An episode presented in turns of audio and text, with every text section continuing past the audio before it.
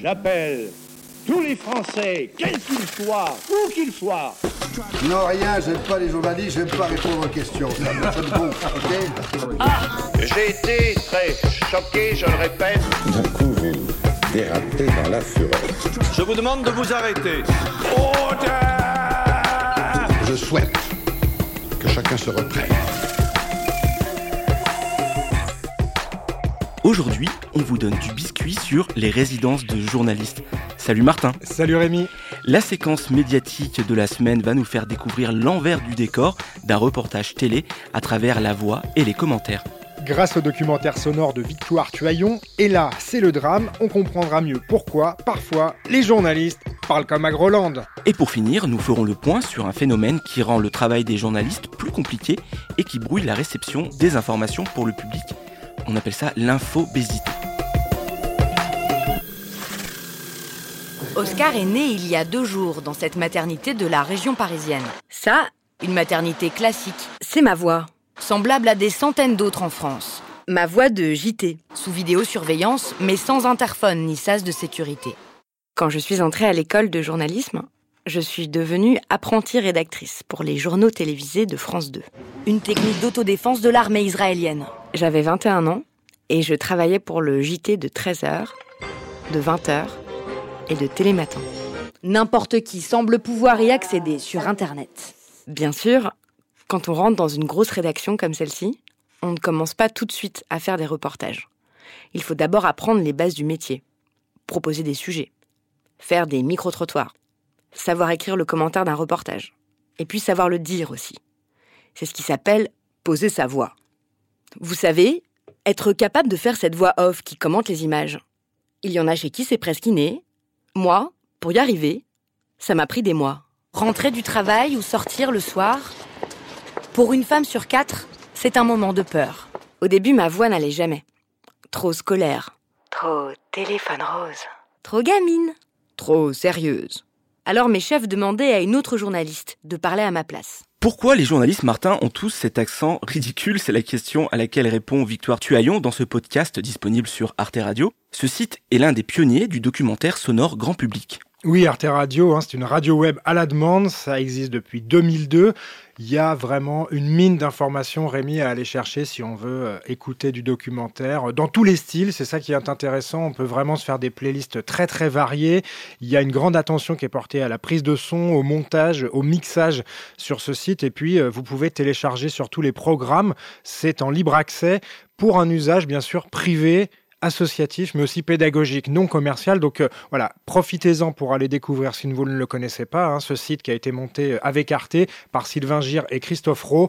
Arte Radio, une mine d'infos pour tous les types de documentaires et de sons. Mais revenons sur le podcast de Victoire Tuaillon. Oui, ici, on va nous parler de la voix. La voix, euh, c'est un outil pour ceux qui font de la radio, aussi pour ceux qui font de la télé. Lorsqu'on a fait une école de journalisme comme Victoire Tuaillon, on apprend à poser sa voix, à chercher, à gommer des choses, des accents, des prononciations, et euh, c'est véritablement un problème pour certains, puisqu'on retrouve un, un certain formatage. Euh, on a l'impression que tous les journalistes parlent pareil, ont appris à bien décomposer leurs mots, à bien faire les liaisons, etc. Euh, et puis surtout, euh, dans les antennes nationales, que ce soit en radio ou en télé, eh bien, on perd un peu euh, les accents, les particularismes de chacun, voire même les petites fautes de prononciation. Et finalement, ça nous rend un peu moins humains. Donc, souvent, on va nous dire attention, votre voix, on dirait des robots, etc. Mais pourquoi gommer justement toutes ces petites particularités? C'est quelque chose qu'on va nous apprendre en Mm. école de journalisme. Très peu d'accent du Sud dans euh, les cours de radio, de télé. Et on avait l'impression que pendant des années, les gens qui ont l'accent du Sud-Ouest, eh ben, ils étaient cantonnés au rugby ou au sport, à la rigueur, euh, et de temps en temps ailleurs. Euh, on peut faire euh, de l'actualité, même qualité de travail avec accent ou pas.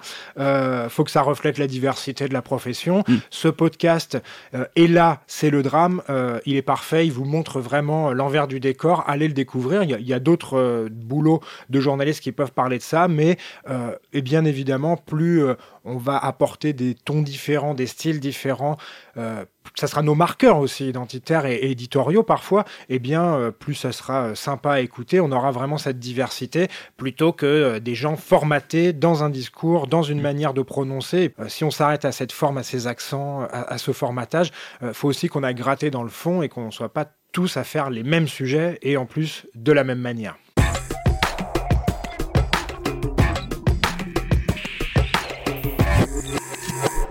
Martin, j'aimerais revenir maintenant avec toi sur un moyen qui s'est développé euh, depuis quelques années. Ce sont les résidences de journalistes et des dispositifs qui sont soutenus par le ministère de la Culture. La journaliste Sylvie Fagnard, qui a bénéficié de ce dispositif, nous en présente les grands principes. Ces résidences sont un dispositif nouveau mis en place par le ministère de la Culture. Euh, la première a été euh, expérimentée en 2016 à Dunkerque. Donc c'est un dispositif nouveau qui ressemble aux résidences d'artistes.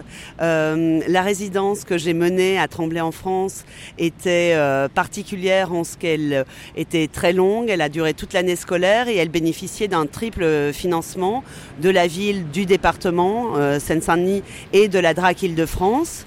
Rencontres, débats, ateliers, la résidence est l'occasion pour un journaliste, souvent pigiste, hein, de se fixer dans un lieu aux côtés d'une association locale, d'une maison de quartier, d'un groupe scolaire ou, même d'une médiathèque pour proposer euh, le panel le plus large possible d'actions identifiées éducation aux médias et à l'information. Et pour Sylvie Fagnard, c'est une médiathèque qui a servi de point d'ancrage. Cette résidence était portée par la médiathèque Boris Vian de Tremblay en France et je pense que c'est euh, une formule particulièrement intéressante parce que la médiathèque est un peu au cœur euh, euh, des, transmissions d'informations dans une ville. c'est d'ailleurs l'un des métiers des médiathécaires, des bibliothécaires, de, transmettre, trier, apprendre à connaître des sources d'informations. Donc il y a déjà les compétences des médiathécaires qui peuvent épauler le ou la journaliste en résidence. Intéressants. Et par ailleurs, euh, les médiathèques ont l'habitude d'avoir créé des partenariats avec beaucoup d'acteurs et, et, euh, et, de publics dans la ville, scolaire ou non scolaire. Et donc on bénéficie tout un réseau euh, de contacts et, d'actions anciennes qui permettent à la résidence, enfin c'était le cas à Tremblay en tous les cas, de se passer assez facilement sur le plan logistique. Autre expérience, toujours en Ile-de-France, celle de Louise Bartlett, qui revient sur le quotidien et la manière de travailler d'un journaliste en résidence. On intervient depuis 2016 avec un autre journaliste.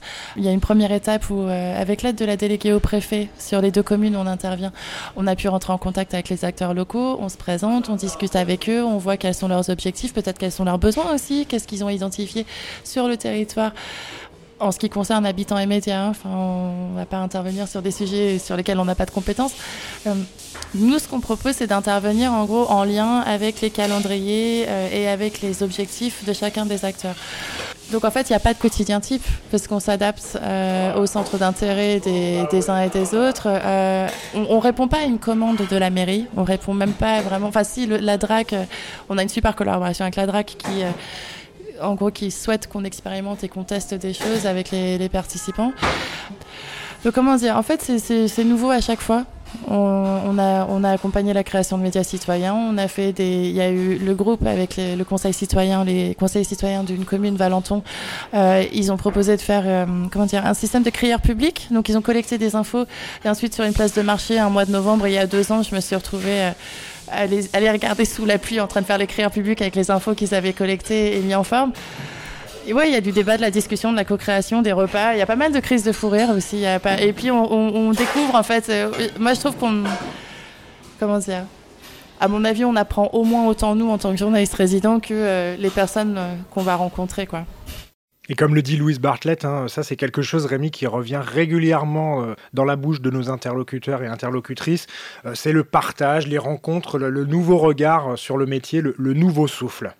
Et alors comment peut-on faire pour suivre l'actualité de ces résidences, savoir s'il y en a une près de chez nous, qui contacter ou où chercher? Alors là, on commence à rentrer dans les arcanes de la DRAC du ministère de la Culture. Vous avez sur le site internet du ministère la liste des référents DRAC qui a été mise à jour en janvier 2019 avec toutes les personnes à contacter sur le territoire local. Chaque DRAC va avoir une page. Il y a normalement régulièrement des appels à projets. S'il y a appel à projet, euh, vous l'avez compris, c'est qu'il y a aussi un dossier à monter. Il va falloir défendre sa candidature. Mais euh, n'hésitez pas à aller regarder sur mediaeducation.fr ou euh, sur le site du ministère de la Culture pour suivre cette actualité.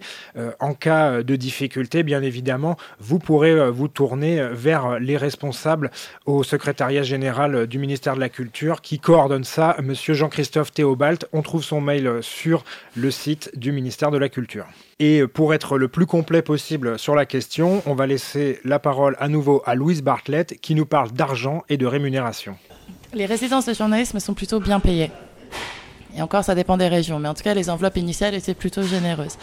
Euh, euh, et ça permet de s'installer sur un territoire donné parce qu'on peut rester trois mois euh, en temps presque continu, comme on peut rester euh, des mois et des mois et des mois euh, en venant pour des rendez-vous avec les gens. Donc les résidences plutôt bien payées, je trouve. On peut intervenir dans le milieu scolaire. Euh, ils ont tout un tas de systèmes pour nous rémunérer. J'ai oublié maintenant les acronymes, je suis désolée.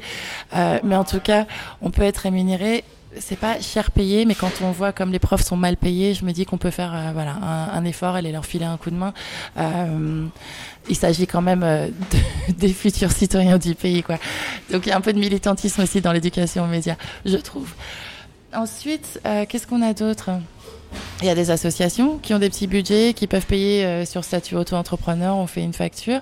Euh, parfois, ils peuvent salarier, mais donc il faut savoir que ce sera moins parce que c'est normal, il y a les charges. Et quand vous êtes auto-entrepreneur, vous n'êtes pas si bien payé non plus à la fin, donc c'est pas, c'est pas pour mettre en concurrence les deux. Et puis, il y a du bénévolat. Et euh, moi, quand je reçois pour Média Éducation sur cette plateforme, l'une des choses qu'on a créées, c'est euh, donc un réseau. On a constitué un réseau de journalistes qui sont volontaires pour euh, pour intervenir. Quand des structures m'appellent pour me demander des coordonnées de journalistes potentiellement disponibles, je leur parle de rémunération. Je trouve que c'est plus facile de ma place à moi, qui ne vais pas forcément intervenir, de leur parler d'argent, demander s'ils ont un budget, si oui lequel, et ensuite le journaliste décide en connaissance de cause. Voilà, en fait, je fais ça parce que je sais que c'est très, très variable, quoi. Donc c'est pour pas susciter des faux espoirs.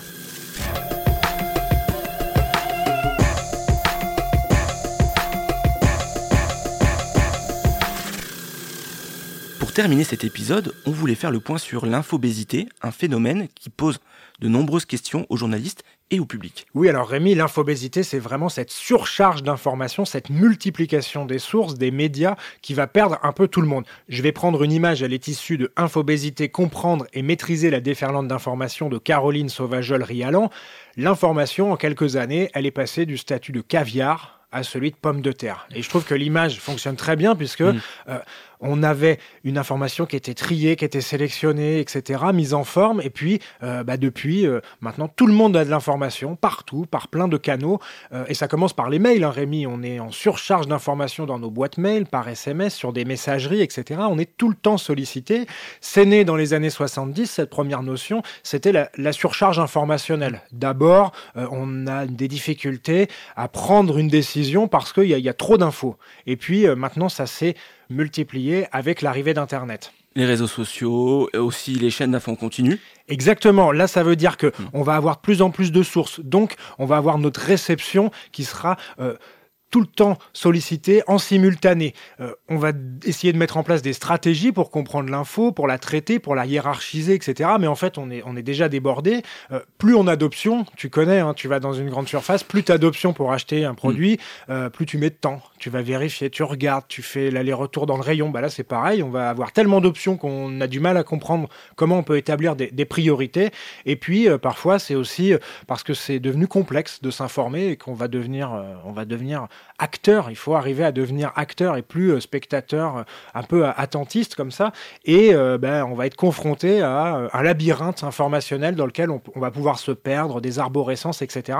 Euh, ça, ça peut provoquer euh, du stress, ça peut provoquer euh, le sentiment, par exemple, de, de jamais arriver à suivre l'actualité, le rythme d'avoir toujours mmh. une information qui chasse l'autre. Et bien sûr, ça, ça peut avoir des répercussions à la fois sur le professionnel journaliste qui va essayer de faire son métier, mais bien évidemment aussi sur le public qui va être un peu perdu dans cette vraie surcharge et cette vraie masse d'informations. Merci Martin, c'est la fin de cet épisode du biscuit sur les résidences de journalistes. On vous rappelle que vous pouvez retrouver cet épisode et tous les autres sur le site lechantier.radio. Salut Martin. Salut Rémi.